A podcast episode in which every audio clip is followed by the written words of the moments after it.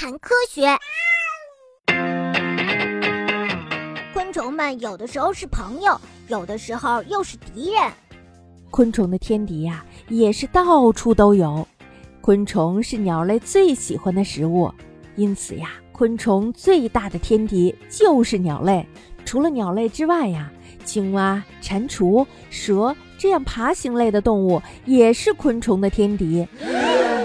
有时候呀，昆虫也会成为昆虫的天敌，伪装成指路者而飞行在山路上的中华虎甲，也就是我们俗称的引路虫。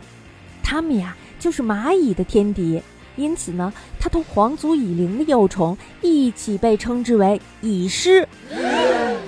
在地球上生活的绿甲部、拉布甲，则吃着像蚯蚓、蜗牛这样的小虫子来维持生命。有翅膀的金星部甲，捕食那些被亮光而吸引来的蝉、草虫，还有蜻蜓等等。Oh my god！环斑猛烈春也是一种肉食性的昆虫。它们像刺客一样，随时的观察着周围，捕获昆虫，吸食金花虫、瓢虫等小昆虫的体液。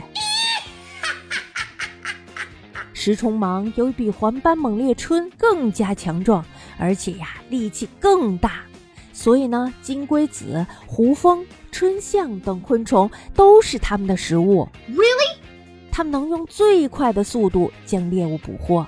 然后呢，就分泌出消化液之类的物质，软化猎物，最后呀，再一口把它们吸食进去，真是残忍至极。刚才您讲的是昆虫和昆虫之间的关系，那么人类和昆虫到底是什么关系呢？